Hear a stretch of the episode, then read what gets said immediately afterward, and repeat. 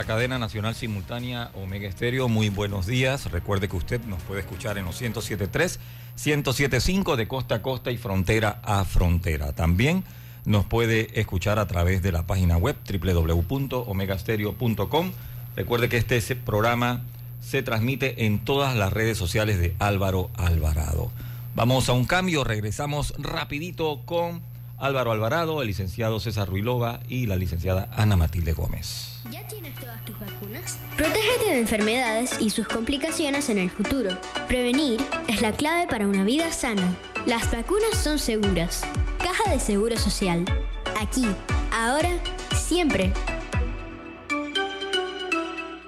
Atrae la emoción de viajar con un préstamo personal de Credit Corp Bank y obtén esas vacaciones que tanto mereces. Solicita el tuyo ya al 800-7555 o visita nuestras sucursales. Credit Corp Bank.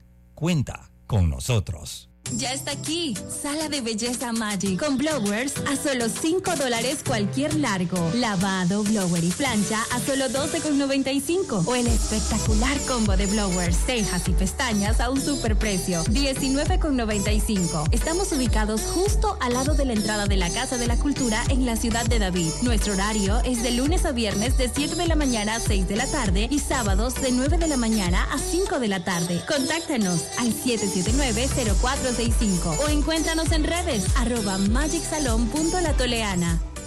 Hace 25 años llegó Más Móvil, la señal que el país esperaba para avanzar con las últimas tecnologías. Una señal de unión que ha cerrado brechas. Una señal de progreso con grandes aportes a la economía de Panamá. Una señal de innovación con una potente red de fibra, más TV total y más Wi-Fi 360. A simple vista es solo tecnología, pero es el talento de nuestra gente, la verdadera señal del futuro. Más Móvil, la señal de Panamá.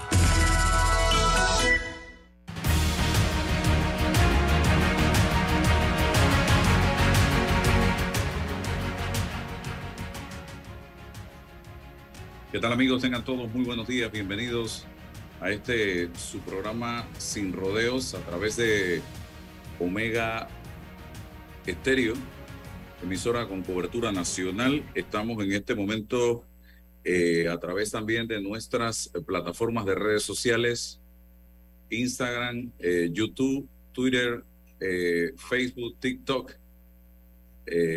fanpage, todas en este momento eh, al servicio de la información precisamente eh, para eh, darles a ustedes todos los detalles de lo que acontece en Panamá y el mundo en estos precisos momentos. Estoy seteando la mi cuenta de Instagram para conectarla también.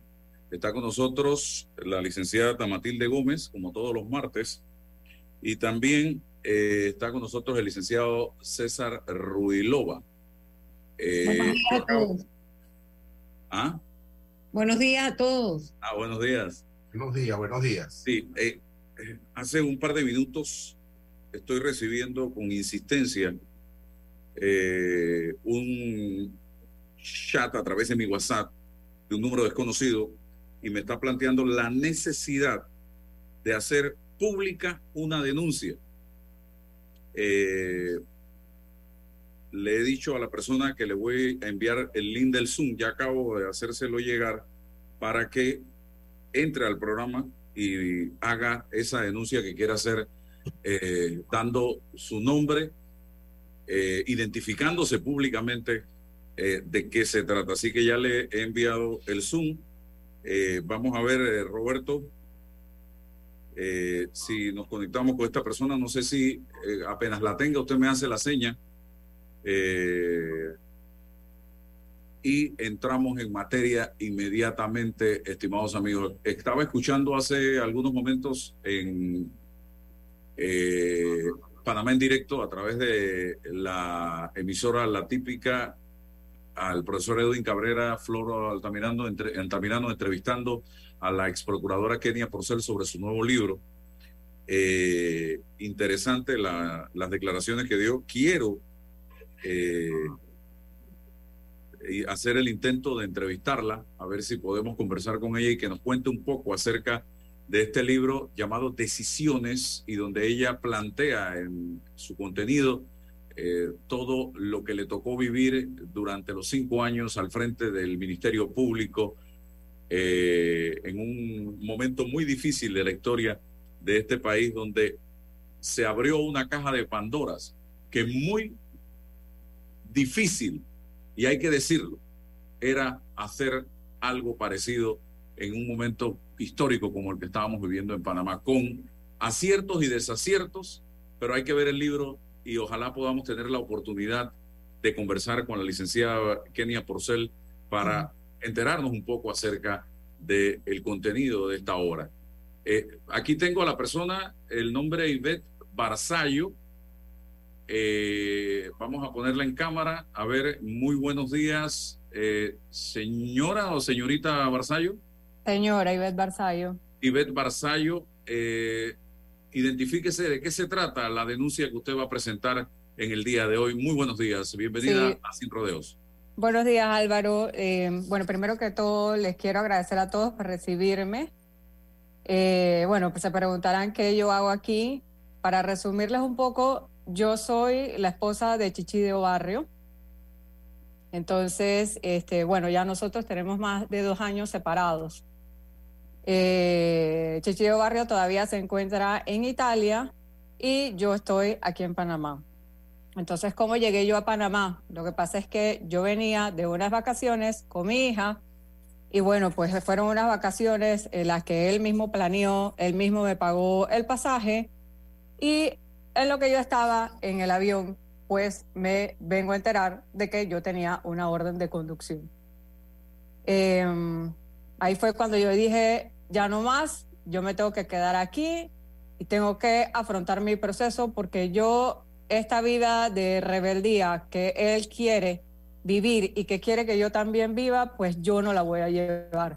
Y la verdad es que ya yo he estado afuera de mi país obligada eh, por casi, bueno, fueron más de siete años y la verdad es que yo no puedo más. la verdad es que no puedo más. Y por eso quiero recurrir a ustedes porque sé que es un programa que ven muchísimo, pues. Eh, y quisiera que ustedes me ayuden porque vengo a exponer mi caso. Eh, bueno, se trata de que el señor de barrio está pidiendo la restitución de su hija. Entonces, digo, yo pienso que es un hecho público y notorio de que él es un prófugo de la justicia. Él no le puede dar la estabilidad. Una de las cosas que me hizo decidir quedarme aquí en Panamá es que yo poderle dar la estabilidad que mi hija se merece, que no ha tenido en todos estos años, y él no se la puede dar. Entonces, eh, lo último que ha sucedido, pues, es que ya se dieron todas las audiencias y que eh, la juez falló a favor del señor de barrio. O sea que a mi hija la van a restituir, se la van a regresar, me van a arrebatar a mi hija. Expliquemos en buen panameño el término restitución. ¿Qué significa eso, eh, señora Ivette Barzallo? Bueno, ellos alegan, ellos están alegando de que el domicilio habitual de la menor eh, es Italia, pero nunca hubo un domicilio habitual, eso fue un domicilio forzado. O sea, es forzado porque todo el mundo sabe que la única razón por la cual él está allá y el único domicilio que nosotros escogimos en conjunto fue aquí en Panamá. La única razón por la cual él está allá es porque quiere evadir la justicia. Entonces, básicamente, a través del gobierno italiano, él está pidiendo que le manden a su hija para allá. Eso es lo que es la restitución.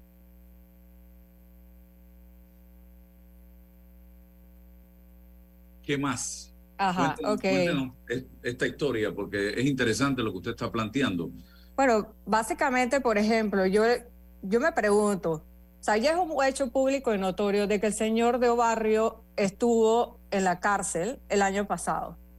Entonces, le van a restituir a mi hija y si el señor de Obarrio, porque tiene tres alertas de Interpol, lo vuelven a agarrar, entonces, ¿quién se va a hacer cargo de mi hija? Yo me hago esa pregunta. Entonces, este, para hablar un poquito sobre el convenio de la Haya, que es el que regula el, el tema de las restituciones, no internacionales, hay tres eh, puntos que un juez puede usar para em, negar, eh, para negar la restitución de una niña. El primero es que haya un consentimiento. Y ese consentimiento yo lo tengo, porque él me dio el consentimiento. Y esto, me lo dio cuando nosotros estábamos pidiendo asilo político en Miami. Él tuvo que salir volado a Italia porque su caso, su, eh, su nombre fue mencionado en una investigación de Odebrecht. Y me dejó tirada a mí en Italia y a mi hija sí, sin pasaporte. O sea, yo ni siquiera podía viajar. Entonces, ¿qué pasa? Él me dejó el consentimiento firmado. Y yo no quería ni siquiera ir para Italia, pero entre él y su abogado, entonces me comenzaron a llamar y me dijeron que el FBI podía llegar a mi casa en cualquier momento y me iban a arrebatar a mi hija. Y así fue como yo tuve entonces que salir de Estados Unidos, porque yo evalué incluso pedir asilo político por mí misma. O sea, este, todo este tiempo este señor me ha tenido engañada. Entonces, así fue como fui a parar a Italia. Este, entonces, bueno, pues él me dejó un consentimiento firmado en donde dice que yo puedo viajar con la niña a cualquier, en cualquier fecha y cualquier lugar sin que pese restricción de él. Y ese consentimiento hasta ahora es que él me lo viene a revocar.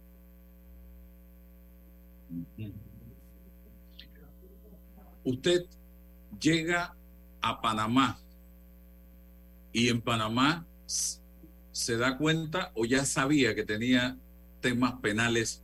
Yo sabía eh, que eh, tenía un proceso que eh, la audiencia eh, se dio ya, se dio ahora a finales de octubre, el 25 si no me equivoco, a lo cual él no se presentó. ¿Qué, perdón, ¿qué proceso era? ¿Qué? Es enriquecimiento ilícito. Okay. Él no se presentó a la audiencia. Mire, a la audiencia de la restitución internacional de mi hija, él, ahí sí, él, él, él, lo que pasa es que él es selectivo. Él escoge a dónde quiere presentarse, no. Entonces ahí sí se presenta por Skype y, o sea, rindió declaración y no bajo las mismas condiciones que yo, porque él lo hacía atrás con sus abogados en Italia pasándole papeles. Y cuando entonces mi abogada le pregunta que si él está acompañado de alguien, o sea, la juez muy, muy tranquila, o sea, él muy tranquilamente contestó, sí, aquí están mis abogados, y ustedes pueden creer que la juez hizo algo, llamó al orden, no hizo absolutamente nada. Entonces, en esta audiencia se han dado un montón de irregularidades que la verdad aquí, o sea, esto a mí no me huele para nada bien, para nada bien, y ya yo estoy desesperada. Por eso es que yo quiero denunciarlo. Entonces, miren, una, una de las otras razones es el riesgo físico y psicológico. De, hábleme de ese tema, por favor. Ok, bueno, mire, yo presenté como prueba un video en donde el señor de barrio es agresivo y abusa de mí físicamente. No solo eso, rompe a patadas todo porque se quería ir a rumbear a las 5 de la mañana quería irse, ir para la calle a rumbear. ¿Y qué él hace? Bravo, quién sabe, o sea, porque es que esto era una cosa de, día a día. Él no paraba en la casa. Llegaba a las 2 de la tarde. Llegaba borrachísimo, tandaleándose con, con mi hija viéndolo. O sea, entonces el señor de barrio se vuelve como loco, ¿no? Y agarra a patadas la casa de juguete de una de, de, mi hija. Entonces yo que lo trato de tranquilizar, ¿qué hago? Me haga, él, él, me agarra por el, ¿cómo se dice? Por el brazo y entonces me estrella contra el piso. Había unos amigos de él que me lo tuvieron que tirar, de quitar de encima e inmovilizarlo, este, porque me iba a matar, en verdad. Entonces, este, para mí, o sea, para, mí es un riesgo y para mi hija aún más. Entonces, este video yo lo presenté como prueba. La juez no me lo quiso admitir. Y no es que lo presenté solamente, o sea, hice un peritaje de un perito reconocido y aún así no me lo quisieron aceptar. La razón por la cual yo me separé fue porque lo encontré consumiendo drogas en mi casa con mi hija bajo el mismo techo. Entonces, también presenté un video de esto y no me lo quisieron admitir. No era una prueba. Según la juez, no era pertinente para el caso. Entonces, yo no entiendo. Si el convenio de la Haya dice que hay que una de las razones para negar la restitución es si hay un riesgo físico o psicológico, ¿cómo es posible que un episodio así de violencia doméstica y además eh, eh, el consumo de drogas y alcohol desmedido, ¿cómo es posible que no sea, que, no sea una prueba para, para negarla?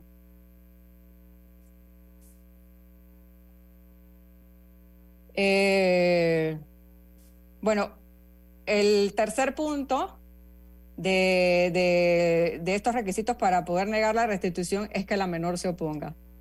Y mi hija no quiere ir para Italia. Mi hija dice que ella se sentía muy sola. Mi hija, ella no habla ni siquiera el italiano. O sea, vivíamos una vida que era ella y yo. Él ni siquiera se preocupaba por ella. O sea, él se la pasaba, era de rumba. Entonces, obviamente aquí mi hija ha llegado, ha conocido a toda la familia, se ha dado cuenta que tiene primos. O sea, ¿por qué la quieren privar de eso? Y hemos rogado, hemos dicho mil veces, le hemos pedido a la juez que por favor la entreviste. Es más, el defensor del menor lo pidió. La, la licenciada del Ministerio Público dijo también que ella no se oponía no la han querido entrevistar. Aquí ha tenido que intervenir hasta la Defensoría del Pueblo y decir que se, ellos le hicieron una evaluación psicológica y la niña no quiere ir para allá, no quiere ir. Entonces, ¿por qué la tienen que forzar? Según la ley, no hay minoría de edad para que un, menor pueda manifestar si, dónde quiere estar. Entonces, ¿por qué no la quieren escuchar? Entonces, otro punto que yo Uy. Sí, otro punto que yo quería tocar en cuanto a las, irregularidades que se han dado, pues cuando él, lo que pasa es que eso se hace de autoridad central a autoridad central. Hay una autoridad central en Italia y hay una autoridad central en Panamá que es la Cancillería. Él llenó el formulario en donde puso en el formulario que él vivía en vía Walter Toballi 8A. Ni él, ni mi hija, ni yo en ningún momento hemos vivido en ese lugar. Mi hija ni siquiera lo conoce. Entonces pide que se la restituyan a ese lugar. ¿Y qué es ese lugar? Es la dirección pantalla, que es un apartamento de un amigo, en donde él la puso en caso tal de que iba a, a ¿cómo se dice?, eh, en que lo fuera a buscar la Interpol. Entonces, yo obviamente en la audiencia, yo sí dije eh, que cómo era posible que la iban a restituir a esa dirección. Y la juez me contestó que lo que pasa es que, eh, que lo que pasa es que eso era una formalidad, fue lo que me dijo, eso era algo, una dirección así por, por llenarlo, pues, o sea, entonces, ¿cómo es posible que me conteste eso? O sea, que a esa, a, a, a, a la juez no le interesa a qué hueco de Italia van a mandar a mi hija. La pueden mandar a un basurero con tal de que sea nada más Italia. O sea, esto no es de que yo voy a llenar por llenar. Mire, en, el formulario también pusieron que mi hija había vivido ininterrumpidamente en Italia por siete años, lo cual no es cierto. Entonces, ¿qué hicieron ellos? Ya de ahí, ya no, no me mencionaron más los siete años, sino entonces, ¿qué? Comenzaron a corregir. Entonces ya, obviamente, yo entregué también, porque es que él dice que se fue de Italia para, para Miami porque en Italia tenía miedo que al ser ciudadano italiano allá no podía pedir eh, asilo político. Entonces, por el miedo se fue a Miami. Después de Miami salió huyendo para Italia porque allá sí era ciudadano y allá iba a tener protección. Entonces ha estado de un lado para, otro, él viajando sola, yo siempre con mi hija, porque yo soy la que ha estado al cuidado de mi hija y, está, y yo he sido la que he tenido que movilizarme con mi hija. Él simplemente está tratando de buscar el mejor lugar. O sea, aquí el domicilio habitual no existe. El domicilio es el que él escoja para su conveniencia, para ver en dónde no lo van a atrapar. ¿Qué lugares visitó el, el señor de Barrio en todos estos años que tiene de estar fuera del país? Usted habla de Estados Unidos. Estuvimos también en Puerto Rico. Estuvimos en Puerto Rico, estuvimos en Estados Unidos dos veces y estuvimos en Italia también dos veces. En O sea que Sudamérica hemos- no, no ha estado, en Sudamérica. En no. Sudamérica no, no estuvimos. No Todo estuvimos, Ajá. sí. Sí, todo esto cuesta dinero, eh, eh, licenciada Matilde y, César, eh, abogados, demandas, defensa, viajes. ¿El señor tiene dinero? ¿Tiene empresas? ¿De dónde sale el- el dinero para todo esto? Bueno, yo me hago, la verdad es que yo me hago la misma pregunta. O sea, porque honestamente Álvaro, nosotros nos casamos por bienes separados. O sea, que lo que es mío es mío y lo que es de él es de él. Nosotros no tenemos absolutamente nada en conjunto. Y para mí, o sea, yo la verdad a lo largo de los años, eh, así mismo, digo, me dirán, a lo mejor no me creerán qué voy a hacer, pero yo la verdad es que me sorprendo. Porque ahora, por ejemplo, resulta que es un, en Italia es un empresario exitoso. Y tiene un restaurante, sí, tiene un, un restaurante. Entonces, digo, y esto lo abrió ya nosotros estando separados. Entonces, digo, No sé, licenciada Matilde, yo tengo tantas preguntas, pero estoy como sí, es que, bueno, lo primero decirle a Ivette Barzallo, como panameña, que como mujer es la primera, la primera faceta tal vez de todo este drama humano que ella ha narrado, drama humano, jurídico, familiar, personal, eh, pero también de los panameños, porque el señor Chichi de Barrio, para aquellos que nos escuchan y que no, tal vez no conocen algunos antecedentes, era el secretario privado del señor Martinelli. Así lo conocí yo, siendo yo procuradora general de la Nación, como un muchachito que caminaba para arriba y para abajo detrás del señor Ricardo Martinelli eh, en las distintas reuniones o en reuniones porque era su secretario privado o personal.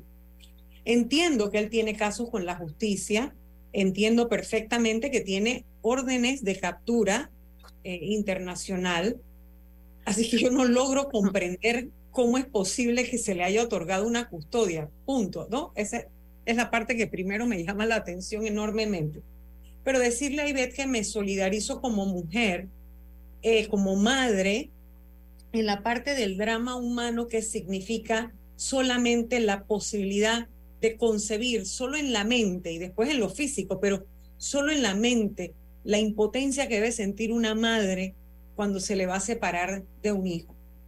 Y por unas causas como esta, eh, que Panamá lamentablemente su justicia se pone a prueba nuevamente. No sería el primer caso, lamentablemente, en que el Poder Judicial falla al momento de estar dando una custodia y que con posterioridad son los niños los que, los que sufren. Eh, o sea, eh, es, es- yo me pregunto cómo, o sea, ¿qué evaluó la juez respecto a la madre? Para que una madre pierda una custodia o no tenga una custodia o no se le conceda una custodia, que me imagino, no sé, usted tiene sus abogados y lo más seguro es que eh, en- entablarán los procesos que haya que entablar para lograr eh, pues la custodia que es distinta a la de la restitución, porque no es como si usted hubiera sacado secuestrada esa criatura. Eso se puede probar que no ha sido así por lo que usted narra. Pero todo lo que yo eh, observo aquí es cómo el interés me- del menor queda en segundo plano. Lamentablemente, la, eh, no, no podemos, no sabemos qué hay en el expediente, eso nosotros no lo conocemos, pero por lo que nos han narrado, perdón. Hay otra cosa que sí quiero narrar que yo pienso que es muy importante. Eh, miren, eh, justo antes de la audiencia, me comienzan a llegar mensajes de parte de amistades en donde la abogada de él me, me, me dice que yo me tengo que regresar rápido para Italia antes de la audiencia, porque en la audiencia se iba a presentar la embajada de Italia.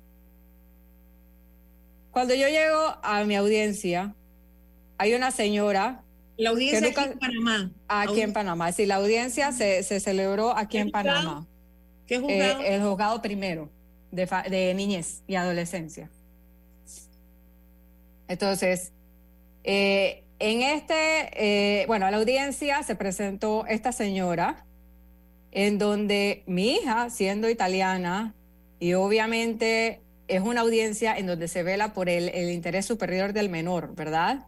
Bueno, italiana, es panameña también. Panameña también, sí, panameña, también, por supuesto. O sea, que están tratando... Madre panameña es Madre panameña, padre panameño, porque ahora él quiere hacer ver como que es el más italiano.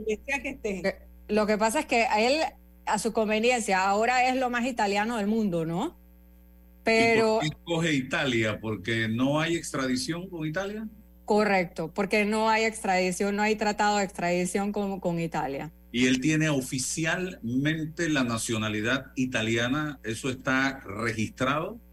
Eso está registrado, pues, pero ese es un tema que estoy investigando, estoy profundizando aún más y pienso que luego hablaré de eso cuando ya entonces eh, me empape más sobre el asunto. Y creo que él debe saber a qué me refiero.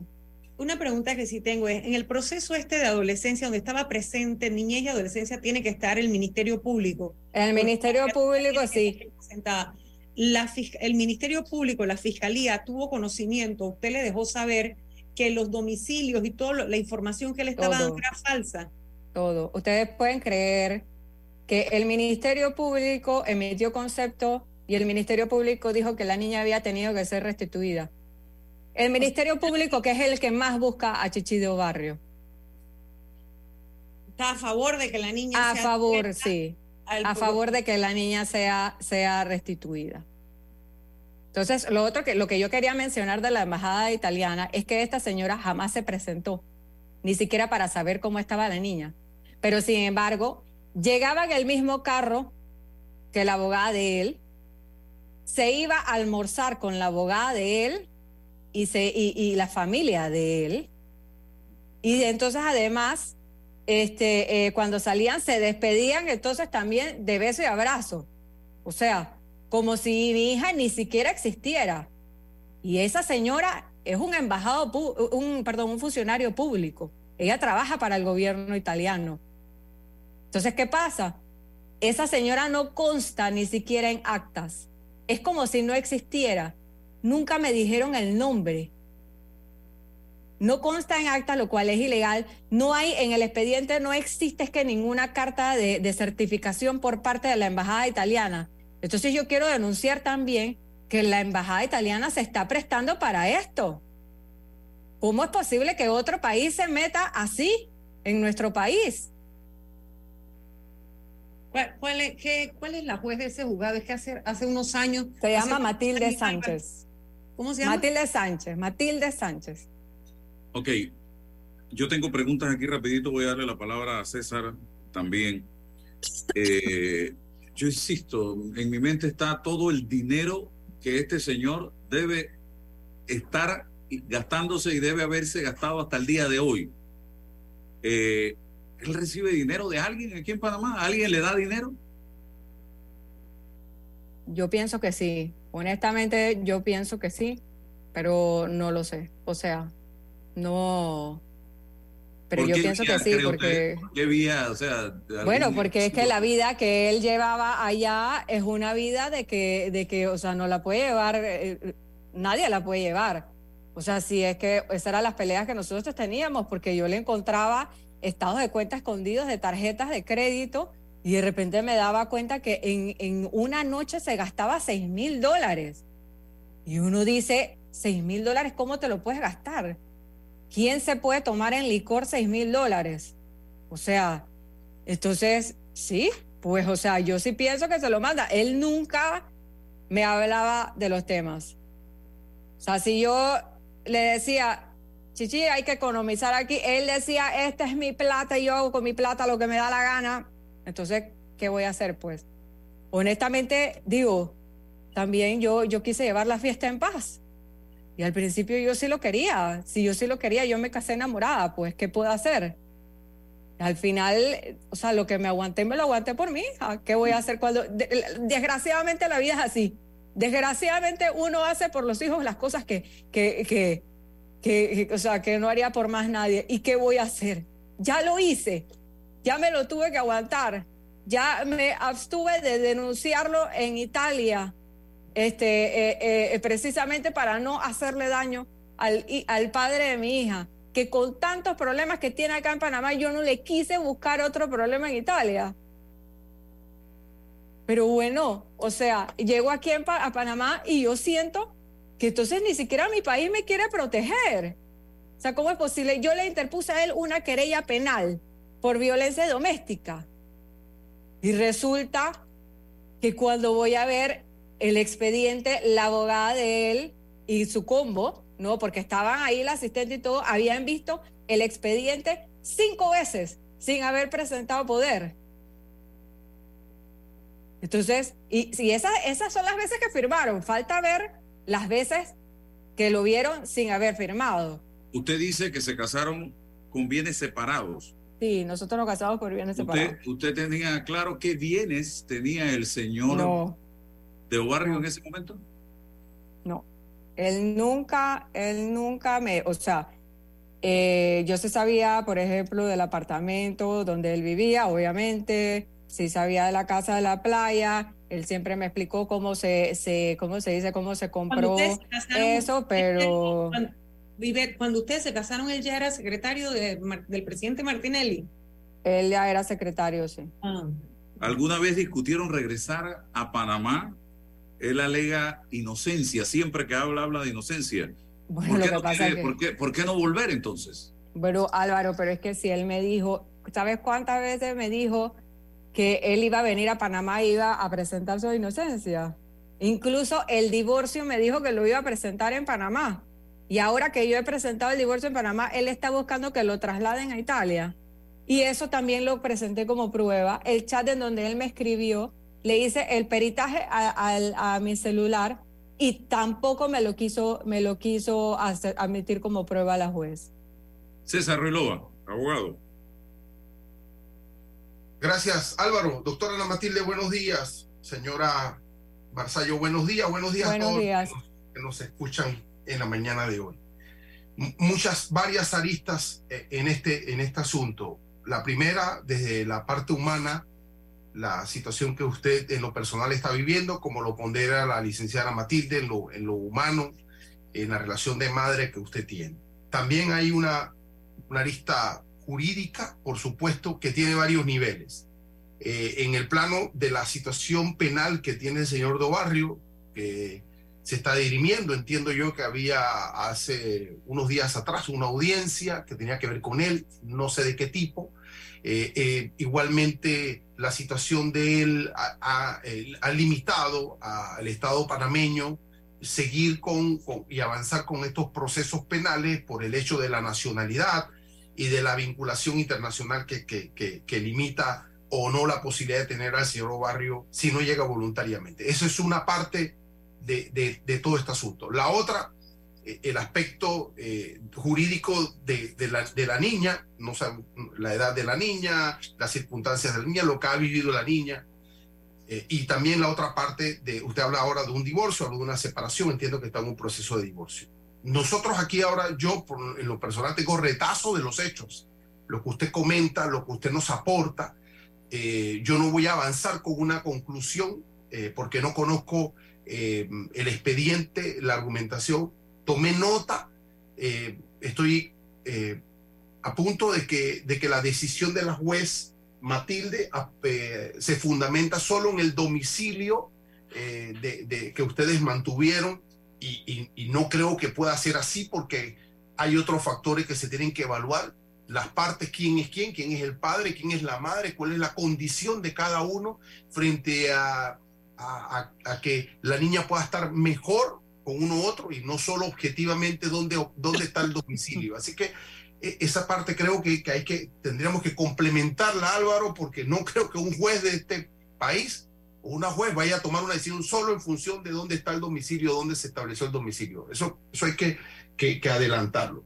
Eh, y, y, sí, y, nos, nos, hace bulla el hecho de que un ministerio público que, institucionalmente haya llevado investigaciones en contra de una persona cuando le, le, corresponde tomar una postura, entonces parece que es contraria a todo esto. Eso también tiene, merece una, merecería una explicación. Eh, yo, yo, no, yo no voy a adelantar criterios. A mí me parece que asumo el aporte que usted hace, señora Barzallo, lo respeto, pero sé que una juez de la República, cualquier decisión que sea, tendría que estar motivada, tendría que estar complementada con todos los hechos y con todas las pruebas que eh, eh, se hayan aportado en ese expediente. Eh, ahí lo dejo, don Álvaro. ¿Cuántos procesos tiene el señor de Barrio en Panamá actualmente por el que él, ha estado siendo llamado por la justicia? Él puede tener al menos seis, pienso yo. Seis procesos y sí. los seis es imputado. Sí, y hay dos que ya lo declararon en rebeldía. Ok. Entonces, mi pregunta, licenciada Matilde eh, e Ivette, va en, la, en esa dirección. O sea, estamos frente a una persona que tiene seis procesos judiciales, según dice la señora Ivette, dos declarados en rebeldía, que no ha enfrentado la justicia personalmente aquí en el país. Con los elementos que usted plantea de violencia, porque lo ha dicho Ivette Barzallo, de incluso consumo de drogas, porque lo ha dicho licenciada Matilde Gómez, la propia Ivette Barzallo. Y con pruebas, porque que tengo ha presentado los videos. pruebas, ha presentado videos, y que una juez decida que esa niña está mejor allá con este señor que aquí en Panamá, porque para los que nos acaban de sintonizar, lo que se está debatiendo aquí es precisamente lo que ha venido diciendo la señora Barzallo, que hay un dictamen de un juez, una juez de familia, de niñez y, y familia, que determina que la niña tiene que ir a Italia con su padre y que Ivette tiene que viajar con esa niña para Italia con su padre, que en este momento es una persona que está siendo requerida, repito, por la justicia panameña. Yo eso es lo que no logro entender, señoras y señores. ¿Qué tiene usted que decir, Ivette Barzallo, al respecto? Es que, o sea, yo no entiendo. Yo, que si quiero estar en mi país, que quiero afrontar la justicia, a mí me quieren cuestionar, porque esto es lo que está haciendo esta juez, me está cuestionando, me está castigando. En cambio, a él, que es un prófugo, que nunca ha querido venir a, a dar la cara, entonces a él sí lo están premiando. Y para mí, en realidad, el, único objetivo es que yo vaya para allá. O sea, porque él nunca le, inter, no le interesó la niña. Él no se preocupaba. Él estaba era en su vida de rumba, en su vida de fiesta. Yo era la que estaba ahí para ella y estoy para ella. Entonces, este, el único objetivo es que yo vaya para acá, para allá, para Italia. ¿Para qué? Para seguirme humillando, para seguirme maltratando físicamente y psicológicamente. Yo, la, yo, o sea, es verdad, yo tengo miedo, porque es que yo en Italia yo no tengo a nadie. Mi, toda mi familia está acá. O sea, ese hombre en verdad me puede desaparecer y, y, y nadie se da cuenta. Ni, ni mi hija ni yo tenemos familia allá. O sea, hasta la familia de él está acá. Sus abogados, ¿qué le dicen? Ese proceso, esa decisión es apelable, tiene la posibilidad de atacar esa medida judicialmente, jurídicamente. Es apelable, sí, y vamos a apelar. Definitivamente, esta es una cosa que yo voy a seguir luchando. yo no me voy a dejar quitar a mi hija, y menos para, para que lo mande, la manden a donde ese, eh, o sea, hombre que es un riesgo. las madres, como usted bien dijo, las madres, las madres en las crisis nos crecemos frente a la adversidad de nuestros hijos, las madres sacamos fortaleza donde solo Dios sabe de dónde nos sale esa fuerza cada vez que tenemos de por medio un proceso en el que nuestros hijos estén involucrados y siempre, siempre eh, eh, el bienestar de nuestros hijos es lo que debe guiarnos. Una buena madre, una madre sana, siempre piensa primero en sus hijos. Así que ánimo. No, yo sé que es natural quebrarse, somos humanos y las emociones nos, nos asaltan y nos traicionan.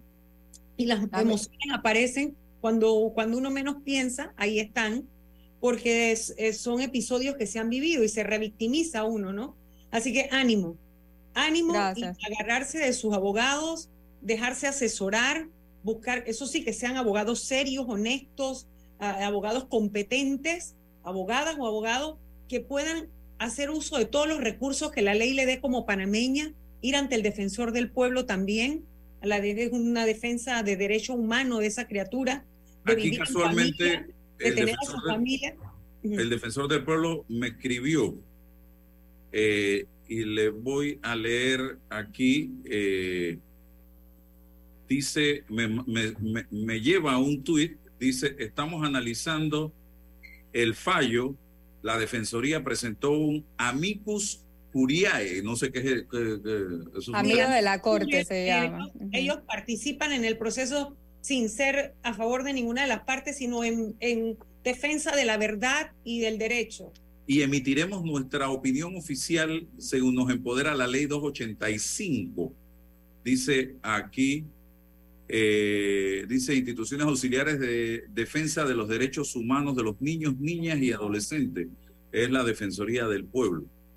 Así que, eh, o sea que esto significa que el defensor del pueblo está al tanto de la situación y le está dando seguimiento al tema. También me escribe un abogado, colega de ustedes dos aquí, y me dice que aquí cabe perfectamente lo que dice el licenciada Matilde Ibet, eh, una apelación en el tiempo requerido, que esto va a un tribunal superior que tendría que tomar una decisión en relación con esta apelación y que en caso de que el tribunal confirme la decisión de la jueza todavía le quedaría el recurso del amparo, donde tendría eh, Ivette Barzallo y sus abogados o sus abogadas, lo que sea, que eh, solicitar inmediatamente que eh, se suspenda la decisión de esta jueza para evitar que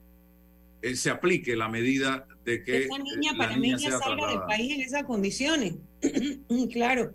Y lo otro también que si usted observó irregularidades respecto al Ministerio Público o respecto a la propia jueza, presente las quejas para que los superiores puedan revisar, porque ningún superior en el sistema jerarquizado que tenemos y de autonomía, ¿verdad? Entra a, a estar viendo lo que hace sus subalternos en la medida que todo funcione bien. Pero si hay una queja, porque hay algo que llamó la atención fuera de lo común, fuera de lo regular, que algo que parecen no ajustarse al, derecho, caben los procesos disciplinarios, así que bien se pueden presentar las quejas que fueran conducentes también. Bueno, yo actualmente sí tengo ya, yo metí dos amparos y están en, se llama el Tribunal Superior, Primer Tribunal Superior Civil, si no me equivoco. Sí, ahí. Y están eh, eh, pendientes de admisión. Eh, y uno de los amparos, el más importante, es precisamente porque no han querido escuchar a la niña. Y también cooperar con la justicia, ya que usted vino a Panamá, con todos esos procesos que son importantes también a, efectos de que de todo lo que el señor de Obarrio se le acusa, en lo que usted pueda aportar a la justicia, convertirse en un coadyuvante de la justicia eh, para precisamente dar con la verdad de todos esos bienes eh, que se reputan o se, se imputan mal habidos, ¿no? Así mismo es, lo que yo pueda aportar, así lo haré.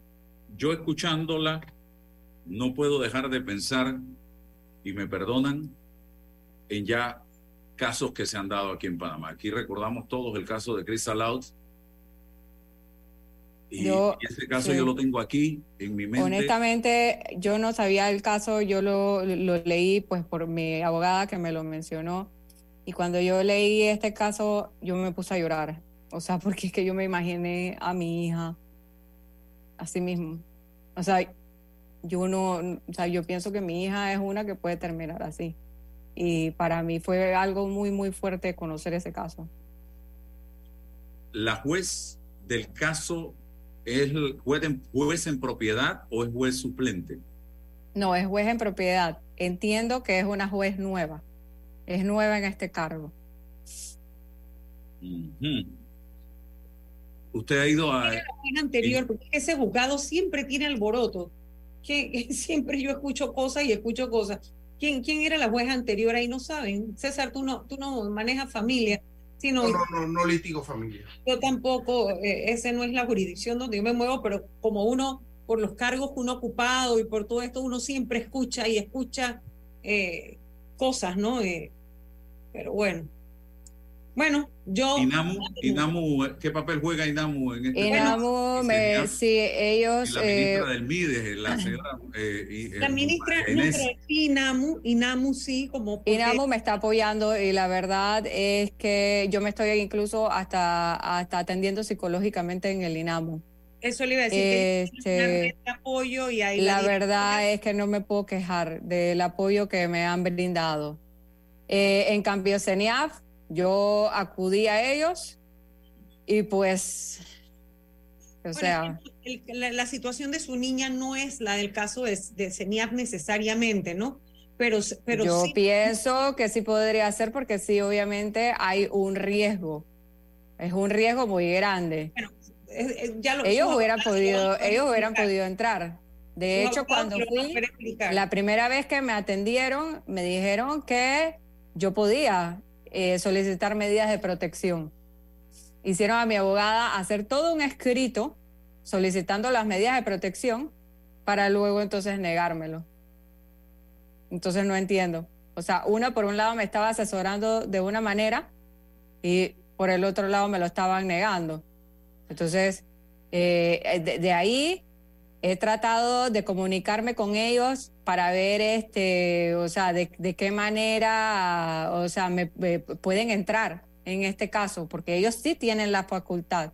Bueno, ellos yo- tienen la facultad para entrar, pero no lo quieren hacer. yo creo que usted está eh, mucho mejor. Sus abogados la van a poder asesorar. Eh, si, si me preguntan mi opinión, no es en la CENIAF donde tiene que tocar las puertas, eh, porque su niña la tiene a usted y tiene a su familia materna que le puede dar protección. Es una niña que no tiene desamparo. En Panamá, muy por el contrario, no hay ni que institucionalizarla, porque ella tiene la protección suya y de su familia, que están en condiciones de darle amor, protección, hogar, cobijo. O sea que eh, está bien, el INAMU lo va a poder asesorar, presentar los recursos que haya que presentar frente a esta decisión eh, que para nosotros resulta incomprensible, pero solo manejamos una versión de los hechos, una sola parte. Eh, así que, bueno, Álvaro, yo hasta, hasta allí eh, eh, puedo opinar, ¿no? Y sol- nuevamente mostrarle mi solidaridad como madre, como madre y que en lo que ella pueda ayudar en la justicia, eh, ojalá lo haga porque eso también es bueno.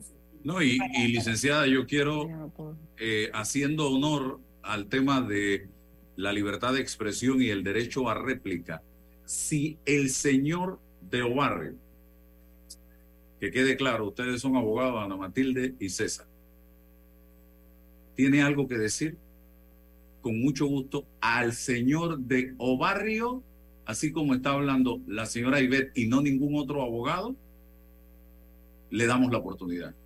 ¿Es correcto lo que estamos haciendo, Ana Matilde? Usted fue Sí, procuradora, sí, sí. abogada. Al señor de Obarrio, que no me mande al conserje del edificio donde vive o al socio del restaurante. No, no, no.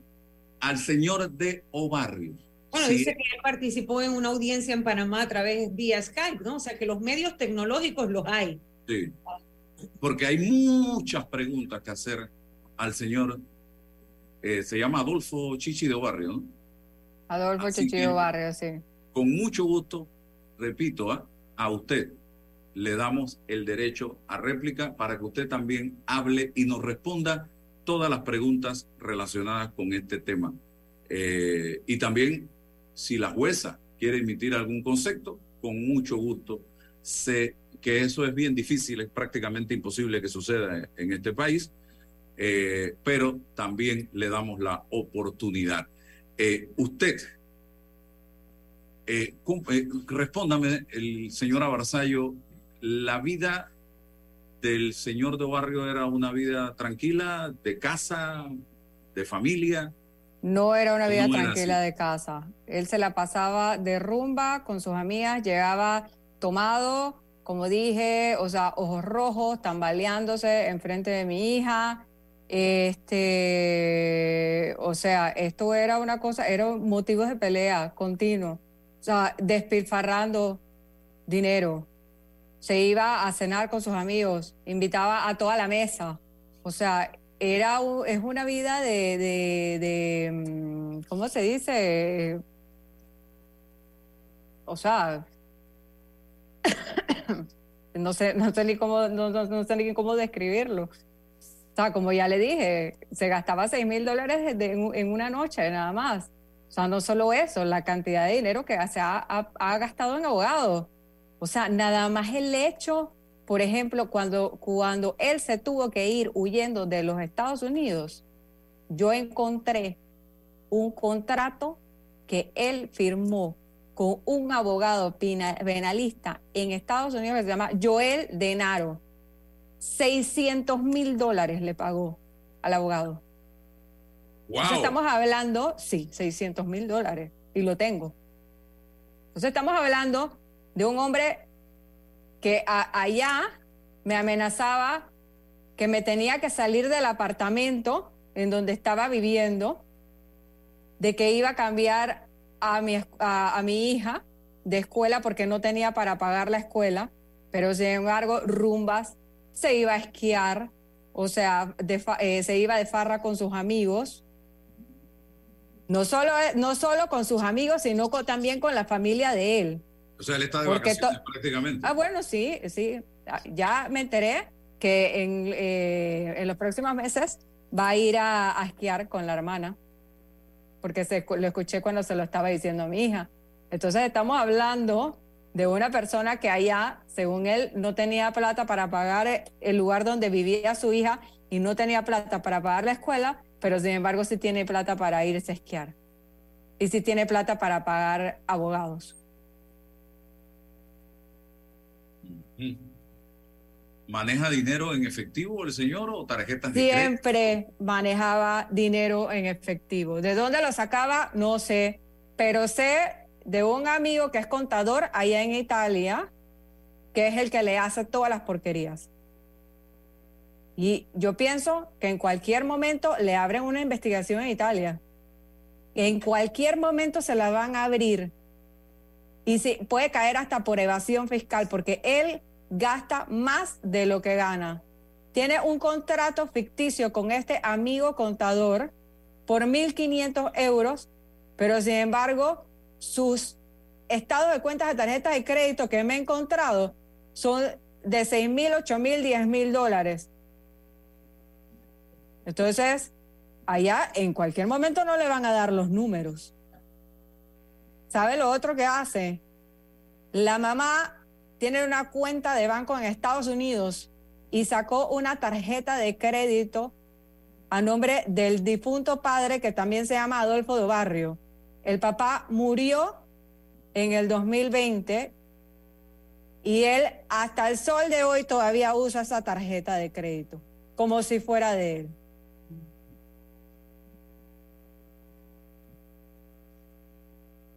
Bien.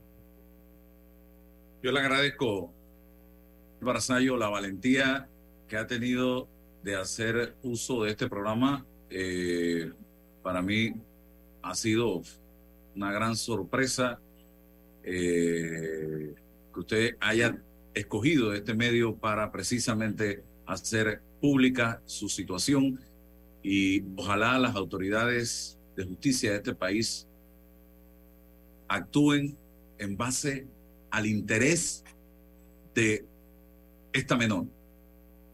En base al interés de esta menor es que tiene que actuar la justicia, que es lo que priva en este momento, no pensando en más nada. qué es lo que más le conviene a esta niña. Es lo que tiene que pensar ahora el Tribunal Superior y en caso de que esto avance, los magistrados de la Corte Suprema de Justicia, donde tendría que llegar en última instancia un amparo de garantías. Gracias, Ivette. Cualquier cosa. Gracias a ustedes por, por tenerme. Y este programa está en todas mis redes sociales, en Twitter, en Facebook, en fanpage, YouTube, en Instagram, para que si ustedes quieren volver a escuchar la entrevista puedan hacerlo. Vámonos al cambio, regresamos con las reflexiones finales. Gracias, Iveta. Hasta pronto. Gracias. Por si no sabían, Acura ya tiene en Panamá la nueva versión 2023 de MDX y es sin duda una de las camionetas más atractivas y seguras que tenemos en nuestro país. Te invito a conocerla en su sucursal de Costa del Este. Bueno, me voy a comer con una estrella. Mm. Espérate, ¿y tu esposa sabe? Claro, ella sabe que la estrella del sabor es American Star. Y por eso en la casa comemos delicioso. American Star, el tasajo, jamón, chorizos y embutidos más suaves, económicos y con el sabor que le gusta a todos. ¡Oh! ¿Me invitas a conocer esa estrella? Busca la estrella roja y azul American Star, la estrella de tu cocina. Bueno, yo veo que la carretera acá en Lomacobá está avanzando. Yo me dedico a la venta de frutas y vegetales, abastecos, abarroterías y tienditas. Y uno se pone contento, pues, de que con la construcción de todos estos carriles que están haciendo, voy a poder llegar más rápido allá a la ciudad y voy a repartir todo en menos tiempo y ahorrarme plata en gasolina. Ya falta menos. La ampliación del tramo entre el Puente de las Américas y Arraiján lleva más del 50% de avance. Y al terminar, será más fácil entrar y salir de la ciudad, mejorando la vida de cientos de miles de panameños. Ministerio de Obras Públicas, Gobierno Nacional. El momento de invertir en tu negocio es ahora. Solicita tu préstamo personal de soluciones financieras Mi Éxito. Con excelentes condiciones y beneficios, escríbenos ahora al 6330-2334. Ver condiciones en miexito.net diagonal promociones. Recuerda que vamos donde estés con Mi Éxito Express. Mis lentes de trabajo se ven fatal con jeans. En Sosa Yarango hay variedad de aros desde solo $21.95 para jeans, fiesta, playa. ¿Y tienen de marcas? Carolina Herrera, Polo, Nike, Ray-Ban, Guess, Swarovski, Salvatore, entre muchas otras. Óptica Sosa Yarango. Tenemos todo para ti. Paso a paso se construyen los cimientos de la Línea 3, una obra que cambiará la manera de transportarse de más de 500.000 residentes de Panamá Oeste. Metro de Panamá, elevando tu tren de vida. Que tus vacaciones, remodelaciones, metas y navidades no se queden pequeñas. Agrándalas con un préstamo personal de caja de ahorros. Y con el desembolso te regalamos 200 balboas. Solicita el tuyo hoy en nuestras sucursales. Te ofrecemos rápida aprobación, cómodas mensualidades, facilidades de refinanciamiento e intereses sobre saldo. Caja de ahorros, el banco de la familia panameña. Promoción válida del 19 de octubre al 30 de noviembre de 2022. Ver términos y condiciones en cajadeahorros.com.pa. El clientelismo político es el peor enemigo de nuestra democracia, porque te quita lo más valioso, la libertad de hacer oír tu voz. Puede venir en forma de regalos o promesas a cambio de tu firma o tu voto, pero no te confundas. Es un delito. Denúncialo ante la Fiscalía General Electoral. Tribunal Electoral. La patria la hacemos contigo. En Hutchinson Ports, PPC, hoy y siempre estaremos orgullosos de ser parte del país que une al mundo y nos esforzamos porque con nuestro trabajo el nombre de Panamá llegue cada día más alto. Felicidades Panamá. Te desea Hutchinson Ports PPC.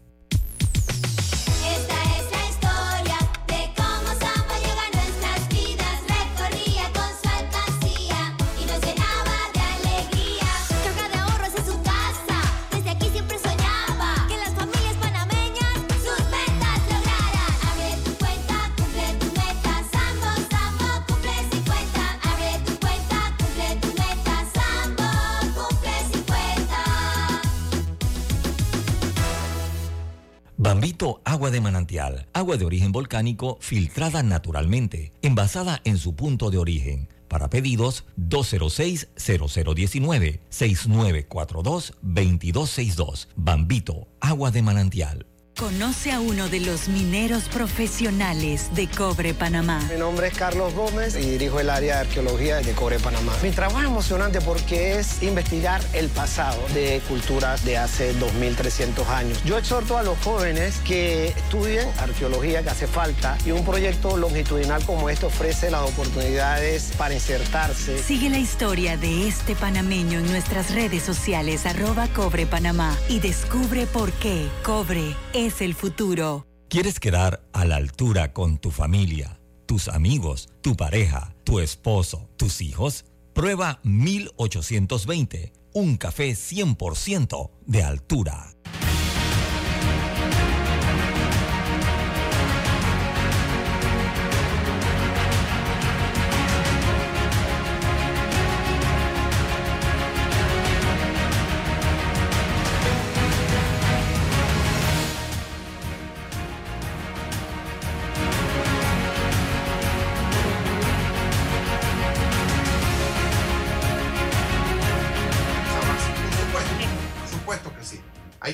Que eh, sí, claro. Por Sí, frente a lo que no tengo, me voy Me a dice- basar en lo que sí tengo para. así. Estamos al aire, estamos al aire. Me dice, me escribe eh, la señora Ivette, que ya salió de pantalla, porque terminamos la entrevista. Los hechos han ocurrido aquí en Panamá y en Italia, y todo está presentado en la querella penal. También hay una querella penal. Es Así que- importante, claro, claro. Sí, y que y- si ese elemento se aportó al, al- al tema de- de- del menor, bueno, es importante tener qué, qué fue lo que dijo la juez, cuál fue la motivación. Y si es inconsistente, se critica, por supuesto que se critica. Y, y- y- y me preocupa el Ministerio Público que ha hecho un esfuerzo para perseguir, para investigar al señor Dobarrio, ahora en este universo, entendiendo las partes, oye, pero, pero tenga, tenga cuidado, ¿no? Y pregunto, ¿no hay comunicación entre lo que es una vez la funcionarios? interoperabilidad del sistema, cómo, cómo puede una jurisdicción estar persiguiendo a una persona y otra jurisdicción tenerlo sentado por Skype, por un cualquier medio tecnológico. Eso mismo iba a preguntar, ¿cómo es posible? No hay comunicación Claro. entre jueces Claro. y magistrados. Oye, yo tengo aquí a este caballero que tú andas buscando y dime por qué lo estás buscando. No, que tiene esto, esto, esto, esto, esto y esto. Y es esto y aquello. Oye, pero... Tiene que haber una coordinación institucional. Aquí este caballero está pidiendo a la hija. Claro. Oye, pero espera, espera, espera, espera. ¿Cómo que está pidiendo a la hija si él acá? eh, o sea, yo creo que eso es lógica, sentido común. No y, esto de- y esto del domicilio, y esto del domicilio también hay que aclararlo, ¿no? Cómo esa pareja, que creo entiendo yo que todavía no está divorciada formalmente, está separada, dónde estableció qué mecanismos, y me imagino que el señor Dobarrio y sus abogados se valieron de ese trámite sobre el domicilio para fijarlo allá, ¿no? Entonces, eh, todas esas, esos- esas aristas tendríamos que, que- que ir mirando. Eh, y en principio, sí, como, como coincido con la doctora Ana Matilde, lo- los niños con su madre, es lo natural, es lo natural, ¿no? Eh, Un juez cuando va a romper esa lógica, tiene que ser algo, vaya, con mucho Elementos peso. muy fuertes, claro, elementos muy fuertes que Claro, puedan jugar que hay que claro, romper ese vínculo. Claro, claro, claro. Pero la querella hablamos penal del- se aportó, la querella penal se aportó, pero la juez dijo que los procesos penales de, de Obarrio no son pertinentes para ese sí caso. son pertinentes. Dice Ivette Sí Barzallo. son que me escribió. pertinentes porque son elementos de, de ponderación y consideración sobre el antecedente de las partes Y por eso, es involucradas. que, y por eso es que también cabe presentarle una queja al juez, porque también hay, proce- hay Sí, situaciones. pero no va a variar eh, la sentencia que emitió una queja. Eso es a propósito Bueno, de la situación personal de la jueza. Pero, pero hay personas, hay, hay funcionarios a los que hay que revisarle sus actuaciones. Bueno, sí, pero eh, eh, la apelación tendría que ir y, y- y en la querella penal aportar todo lo que la señora Ivette ha, ha presentado y eso pues debe ponderarse en algún momento. El, el tribunal debe ponderarlo. Ahora, el señor, el señor Obarrio pide tutela de, los, de sus derechos aquí en Panamá respecto a la relación filial con su hija. Tiene que venir a darle la cara al país. Claro. Eso es fundamental. Eso es, eso tiene que venir a darle la cara al país. Mínimamente lógico, es lo mínimamente. Oiga, señor, usted está buscado por la justicia. Eso me hace recordar un caso hace muchísimos años, eh, un caso eh, de lo cuando estaba todo este lavado de activos empezando y la criminalidad organizada, una, una audiencia muy famosa en Nueva York, eh, para este general eh, del ejército mexicano, y, y el juez le decía a, la banquera, a la banquera, usted no lee periódico. O sea, la pregunta era, usted se está sorprendiendo con quién es el señor Salazar. Usted mínimamente no abrió un periódico y no podía, o sea, es un caso muy famoso, pero trata de eso, del conocimiento que deben tener de la vida en general los jueces para... Se llama, se llama del hecho notorio. Claro, claro. Entonces, ¿cómo es posible que, que, en familia, entonces resulta que aquí estamos cerraditos, pues aquí es aquí lo que me dices tú y tú y lo que a mí me parece, y el mundo qué? Así es. Bueno, se nos acabó el tiempo. Reitero lo que dije y lo sostengo. Aquí los nombres que se han mencionado son el del señor Adolfo Chichi de Obarrio y a él, si quiere hacer uso de este programa, le damos el derecho a réplica. Aquí no se ha mencionado más ningún otro nombre.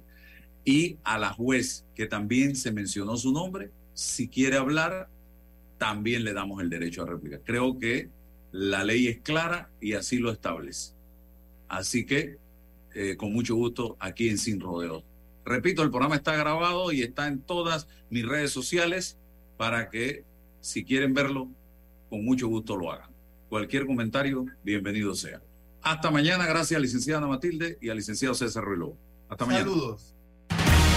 La información de un hecho se confirma con fuentes confiables y se contrasta con opiniones expertas.